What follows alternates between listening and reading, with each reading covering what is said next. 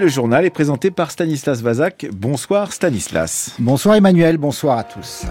Le parquet de Paris fait appel de la relaxe de François Bayrou, le président du Modem qui a refusé hier d'entrer au gouvernement. Son agenda judiciaire se remplit à nouveau alors qu'il pensait avoir retrouvé toute son influence au sein de la Macronie.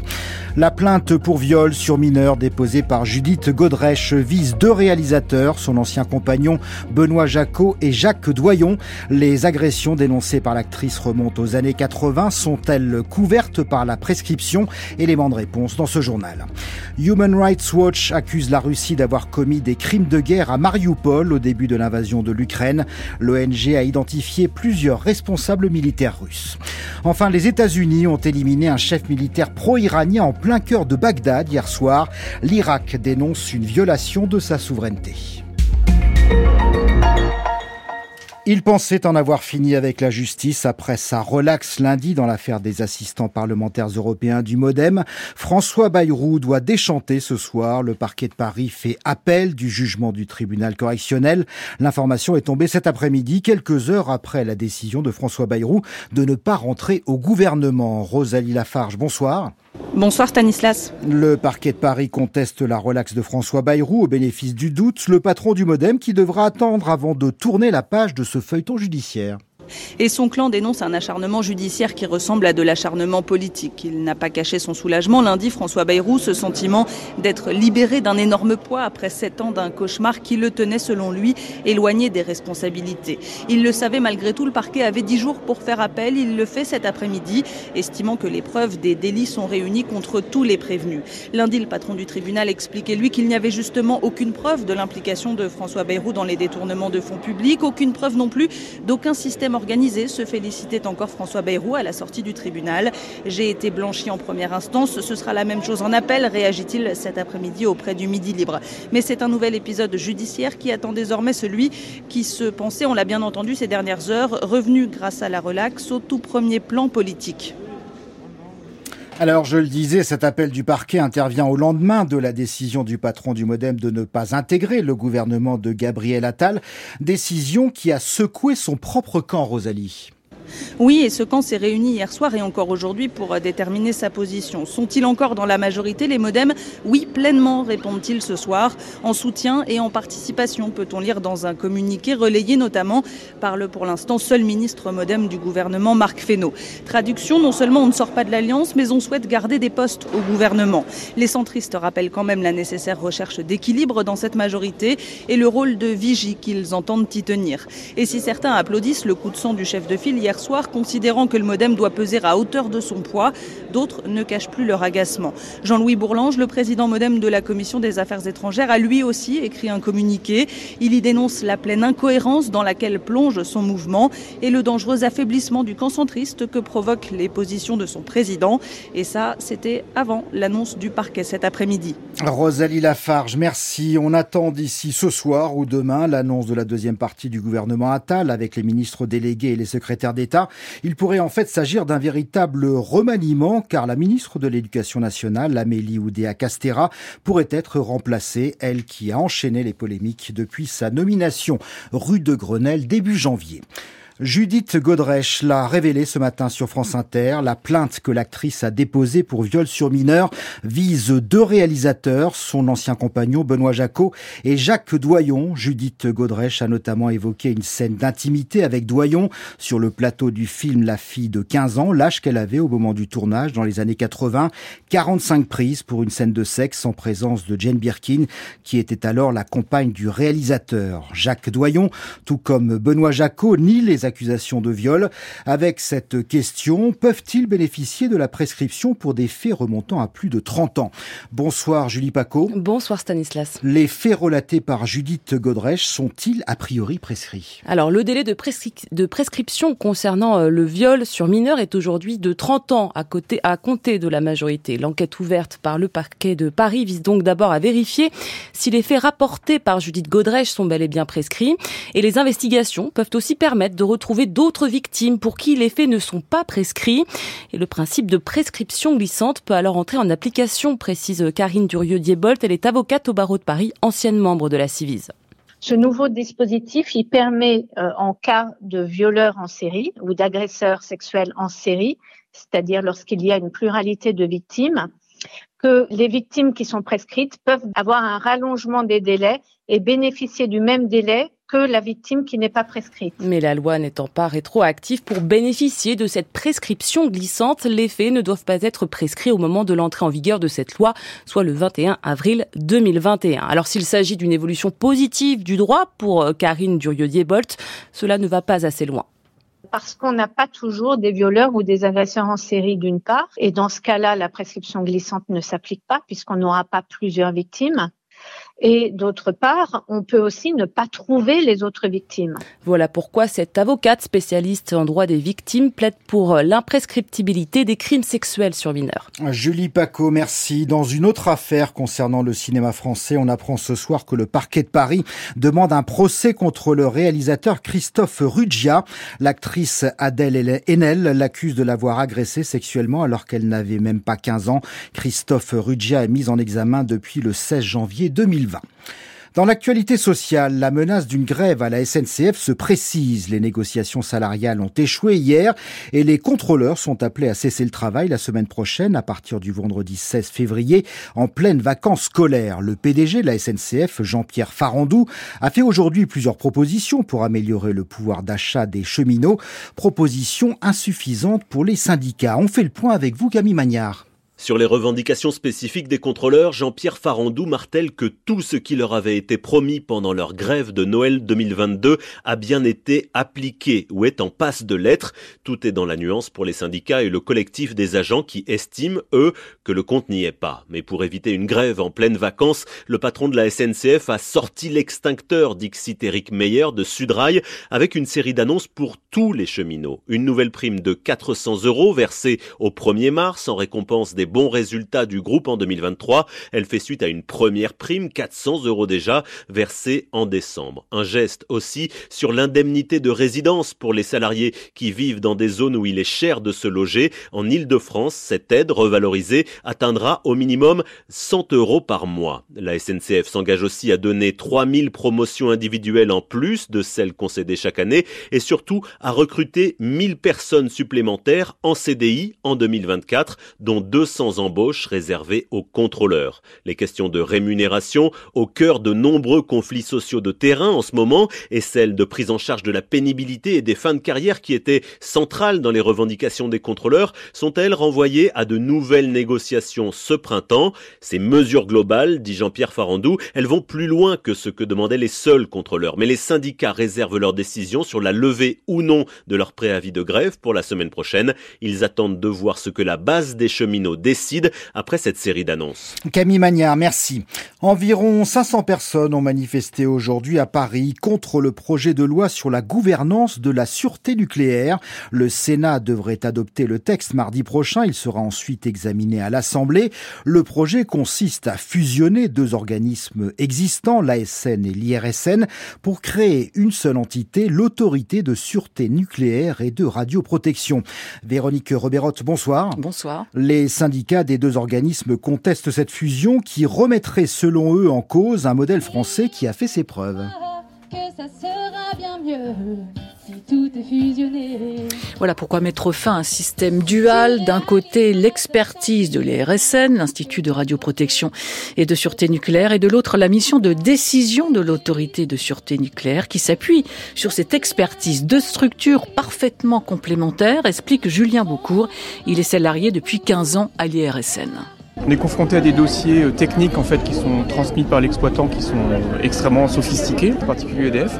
Et grâce à notre capacité en fait euh, d'expertise, on est capable de remettre en question euh, les conclusions d'EDF et de faire avancer l'exploitation des réacteurs au quotidien et la démonstration de sûreté. Oui. La sûreté, il des installations qui produisent aujourd'hui l'électricité, du courant, mais aussi les installations futures sur lesquelles on, on, est amené en fait à se positionner dès à présent sur des concepts de sûreté importants, très structurants. Décidé il y a un an dans le huis clos à l'Élysée d'un conseil de politique nucléaire, cette fusion laisse perplexe les salariés à la fois de l'ASN et de l'IRSN qui voient une déstabilisation du système de gouvernance de la sûreté nucléaire en pleine relance de la filière. François Geffroy de la CFDT et RSN. On est en pleine relance et ce projet de fusion va désorganiser le système actuel. D'un côté, il y a des fonctionnaires, de l'autre côté, il y a des salariés de privé. Les systèmes d'information, on va devoir les changer, les procédures, on va devoir les réécrire. C'est un chantier énorme en pleine relance du nucléaire. Ça n'a pas de sens. Pour le gouvernement, cette fusion viserait à fluidifier la prise de décision euh, dans le secteur du nucléaire au risque de confondre dangereusement vitesse et précipitation, explique Philippe Bourrachaud de la CGT IRSN. Clairement, euh, aujourd'hui, ce qu'on pense, c'est que l'IRSN euh, est vu comme un troublion, en tout cas comme une entité qui empêche la rapidité voulue par le président de la République de la relance du nucléaire, et donc d'enlever l'acteur IRSN pourrait permettre aux exploitants, que ce soit aujourd'hui des exploitants connus comme EDF, mais demain les futurs exploitants des startups des SMR, petits réacteurs, des, SMR. des, small modular réacteurs, oui, donc tout à fait, des petits réacteurs nucléaires, euh, d'avoir leurs avis euh, beaucoup plus rapidement et donc euh, quelque part euh, de faire peut-être une sûreté un peu dégradée. Voilà, et si fusion il y a, elle sera effective en janvier 2025. Véronique Roberotte, merci. La dévastation de Mariupol par les forces russes constitue l'un des pires chapitres qui a suivi l'invasion à grande échelle de l'Ukraine. C'est la conclusion d'un rapport très détaillé de Human Rights Watch mené avec l'aide d'une organisation ukrainienne de défense des droits de l'homme. Outre les destructions qui ont conduit à des milliers de morts, ce rapport identifie dix personnes de la chaîne de commandement russe, dix personnes qui pourraient être considérées comme pénalement responsables de crimes de guerre. Les précisions de Valérie Krova. L'impossibilité d'aller à Mariupol depuis qu'elle a été reprise par les forces russes en mai 2022, Human Rights Watch s'est appuyé sur les récits de centaines de survivants. L'ONG a analysé les images satellites des tombes pour estimer le nombre de morts et mené une évaluation des destructions grâce à une modélisation en 3D de bâtiments. Les données sont donc très précises, comme au 98 de la rue Mitropolitska, où cinq étages d'un immeuble résidentiel se sont effondrés à la suite d'un bombardement russe, écrasant tous ses occupants. À la même adresse, le cadavre d'une petite fille a été retrouvé plusieurs semaines plus tard par des hommes chargés d'enlever les corps des décombres. Sa grand-mère a pu identifier Arina dans une base de données informatique gérée par les autorités d'occupation. Le rapport de Human Rights Watch revient aussi sur l'attaque de la maternité de Mariupol, dont la photo d'une femme enceinte transportée sur une civière restera le symbole. Irina et son bébé n'ont pas survécu. Il a fallu deux ans à Human Rights Watch pour enquêter. L'ONG a envoyé les conclusions de son rapport au gouvernement russe en décembre dernier avec une liste de questions à ce jour, elle n'a toujours pas reçu de réponse. Valérie Krova de la rédaction internationale de Radio France. Et puis, on l'a appris tout à l'heure, Volodymyr Zelensky a décidé de remplacer le chef de l'armée ukrainienne, le très populaire général Valéry Zaloujny. Le président ukrainien souhaite que l'officier reste dans son équipe sans plus de précision sur ses nouvelles fonctions. La colère en Irak après une nouvelle frappe américaine en plein Bagdad. Un drone américain a tué hier soir un haut responsable des brigades du Hezbollah. Ce groupe pro-iranien est à l'origine de plusieurs attaques contre des soldats américains stationnés dans la région. Le gouvernement irakien dénonce une atteinte à sa souveraineté. Marie-Charles Troupi nous appelle de Bagdad. L'Amérique ennemie de Dieu, ce sont ces chants qui ont accompagné le cercueil d'Abou Bakr el-Saadi cet après-midi. L'homme tué hier dans une frappe américaine ciblée sur sa voiture dans un quartier résidentiel de Bagdad était un haut commandant d'une faction armée proche de l'Iran. Il était suspecté par les États-Unis d'être derrière de nombreuses attaques contre les positions américaines dans le pays depuis le 7 octobre.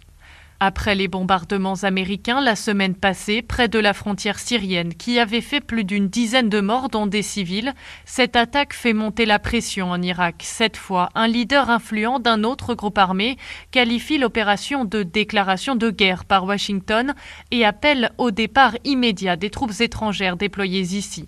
Le gouvernement irakien condamne une nouvelle violation de la souveraineté de l'Irak et une stratégie américaine de riposte qui met en danger la vie des civils. Son porte-parole estime lui aussi qu'à présent, le pays est obligé de demander le retrait des troupes de la coalition internationale contre Daesh. Des discussions sont déjà en cours pour mettre fin ou modifier le mandat de la coalition, l'Irak considérant qu'elle a fini sa mission, mais elles prendront du temps et chaque intervention de Washington sur le territoire crispe un peu plus les relations entre les pays. Marie-Charlotte Roupi, correspondante en Irak. C'était une figure éminente de la réconciliation entre la France et l'Allemagne. L'historien franco-allemand Alfred Grosser est mort à l'âge de 99 ans. Il aura défendu tout au long de sa carrière l'idéal européen. Avec vous, Chloé Le Prince, revenons sur la trajectoire de cet intellectuel qui s'était aussi illustré comme journaliste.